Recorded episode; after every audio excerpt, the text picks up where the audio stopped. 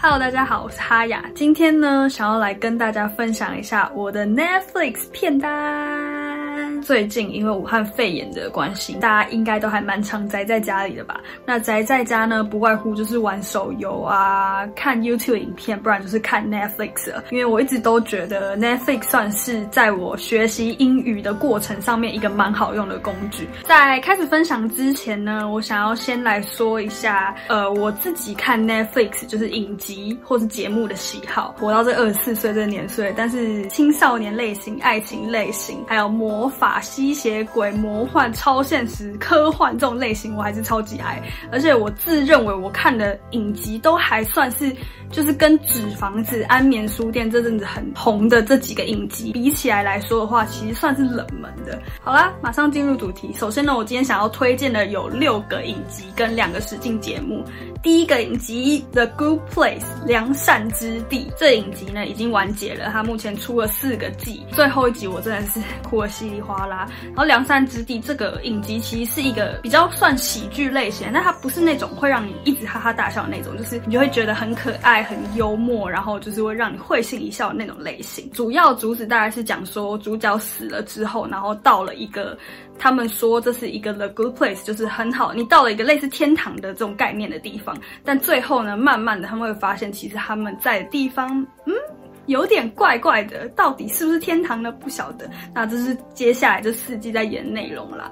然后我觉得这个影集蛮不错的地方，就是它其实里面的主角的特色都还蛮鲜明，我都还蛮喜欢的。然后在里面我特别特别的喜欢，呃，里面有一个男生叫 Jason，他应该算是一个亚洲裔脸孔的男生，他的互动还有里面有一个叫 Janet 的珍妮的机器人的互动很可爱。他不仅是在整个场景的设计都非常用心，包括他那个里面画面呐，就是像他们要模拟一个天堂的情景。好了，我不能说太多，你们要自己去看，好不好？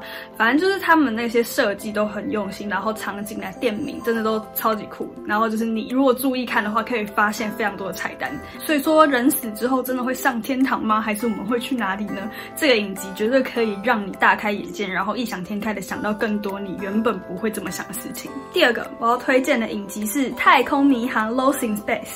这一个呢，影集我就比较少看到板上有人在讨论。它的画面真的是媲美好莱坞的电影等级，真的太厉害了。那这整个影集呢，反正就讲述一个叫罗宾森的家庭，他们家蛮多个小孩的，然后反正就是夫妇俩在算是一种世界末日之后，他们想要移民到一个新的殖民地区，就是要去一个新的星球。在过程中呢，他们战舰呢跑到一个不知道哪里的星球去了，然后他们那边的地形还有整个形势都非常恶劣。那他们那个罗宾森家庭里面的每一个小孩，还有包括老公老婆都非常聪明，那他们就各司其职的在这个不同的外星球上面挑战生存下去，这样。然后我觉得小孩真的都还蛮讨喜的，而且里面有一个最小的小朋友叫 Will，就是威尔。为什么叫 Will 的人男生都这么聪明呢？那个怪奇物语也是。总之呢，这个 Will 呢，他就是呢有一种心电感应，可以跟外星人沟通。嗯，好，就讲。到这里了，你其他你们自己去看。然后这个这个点呢，在对于这个总共两季的影集之中也非常的重要。然后它这个画面的特效真的真的做的非常好，就是把你完全没有办法想象的外星球的那个生态环境弄得超级超级好看的。所以就是也蛮推荐大家去看，就是一个温馨的家庭外星剧，蛮特别题材。好的，接下来第三个影集我要推荐就是《地球白子》的 One Hundred，完全就是我 Top One，什么样 Top One？末日题材 Top One。基本上呢，它会在第七季做完结，然后第七季现在还没有播，现在播到第六季，但 Netflix 上面这个礼拜五会放上第五季的内容。刚介绍的太空迷航呢，是一群地球人要移民到外空去，那这个呢是一群已经在外空生活一阵子的人。人们，然后一堆青少年要被送回来地球，然后看看地球还是已经适不适合人类生存了。因为在那一个他的这个可能故事架构时空里面，地球就是一个已经布满了有毒物质气体的地方，有点像是把白老鼠送下来地球这种感觉。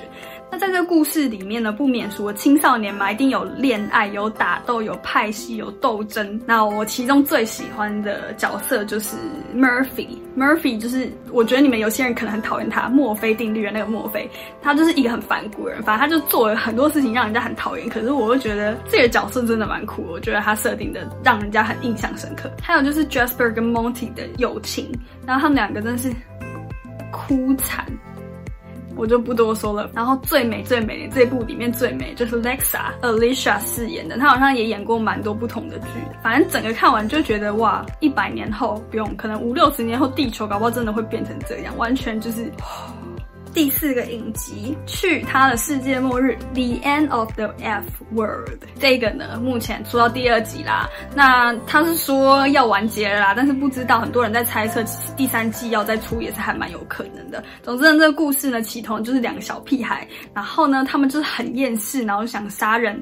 嗯，不是这样子，反正就是两个很厌世的小屁孩，然后就一起踏上了一个旅途，然后他们就又不小心杀了一个坏蛋。总之呢，就开启他们的逃亡之旅。然后第二季呢，就是女主角有点想要回归正轨，之后呢，遇到一连串事情。这个故事整个就是带给人家一种我根本就不想 care 这个世界怎么样的感觉。我觉得其实这种剧虽然他演的真的剧情有一点点的夸张，可能喷血啊怎么样的，但是我觉得对于就是现代人们来说，应该真的蛮需要这种一种冲动，就是你不要去管周围发生什么事，你就是坚持的去走你想要走的路，做你想要做的事情这样。那那个男主角也有演黑镜的其中一集哦。接下来第五部叫我要开心 feel good，我觉得这一部想要阐述的思想就还蛮浅显易懂的，主要就是两个女童的议题，还有另外一个字上瘾。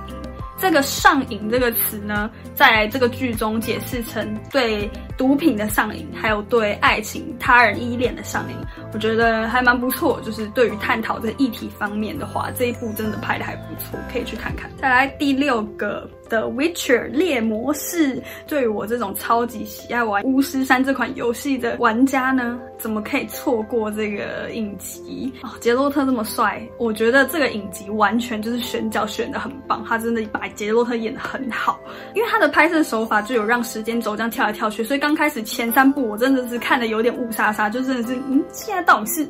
什么时候发生什么事情完全对不起来。后来我有去查了一下网络上面，就是把时间轴排好顺序的文章之后，才比较了解这部。但是第三集之后都很好看。然后其实我觉得这部第一季还蛮短的，我就是看的很不过瘾，你知道吗？因为真的很想知道西利、还有杰洛特、还有叶奈法后面到底发生什么事情。但我觉得这部影集很棒，就是它真的完全补足了巫师游戏中缺少的那段剧情。所以我觉得游戏玩家一定要看。然后非游戏的玩家，如果你喜欢这种魔法故记的这种剧情的话，也一定要看特效什么的，也都做得很棒。应该蛮多人也都蛮喜欢，里面有一个角色叫吟游诗人了。虽然他很烦，但是他在每一集的最后会唱一首类似吟游诗人的那种歌曲，真的很有 feel。最后我想要再分享两个实境节目，第一个叫做欲罢不能 （Too Hard to Handle），第二个叫做盲婚试爱 （Love is Blind），都算是恋爱交友这种配对节目，都非常的火辣，就是他们想讲什么就讲什么，完全没有在隐晦。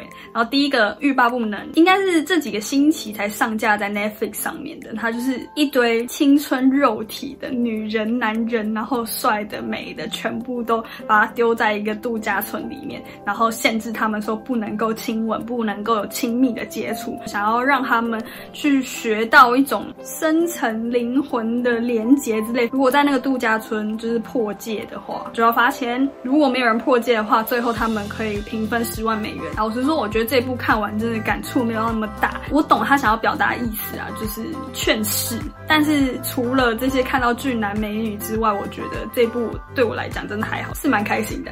好啦，第二部《盲婚试爱》这个节目就觉得还不错，就是找了我不知道十几二十个男男女女，然后他们每一个人刚开始都不能看到对方的脸，意思说你不能以貌取人啊。他们就把人关在很多小房间里面，他们叫做 part 大家就是不同的跟一堆人讲话。交流，然后拿个笔记本写下来对方的一些东西，这样子，然后就看对方是不是自己喜欢的。除非他们已经下定决心要告诉对方说你愿意跟我订婚吗？否则他们没有办法看到对方的脸。可想而知呢，就是有些人见到对方之后就觉得，嗯，这个人不是我要的，或者相处一段时间过后就觉得不太对。然后我原本以为这是假，太好奇，我就去查这些人的 IG，然后想说，嗯，还是有可能作假吧。不过我真的查一查之后，发现真的有两对是那时候就已经下定决心结婚的，然后到现在还在一起，然后一对是还是在一起，就是变情侣，但他们没有结婚。大家一定要好好看最后一集，我真的觉得太火爆，因为最后一集就是有在过了一阵子再重新邀请这些参加者来上这个有点像谈话性的最后一集，然后我真的觉得火爆，我整个是拍手叫好。以上就是今天的 Netflix 片单分享，希望大家喜欢。然后，呃，我当然知道有超级多影集的好看的，就是没有分享不代表我没有看过，或者是我不觉得它好。所以喜欢的话，请帮我按个喜欢，不要忘记订阅我的频道哦。反正就是如果你有想要跟我讨论更多影集的东西的话，都欢迎在下面留言告诉我。就这样，拜拜。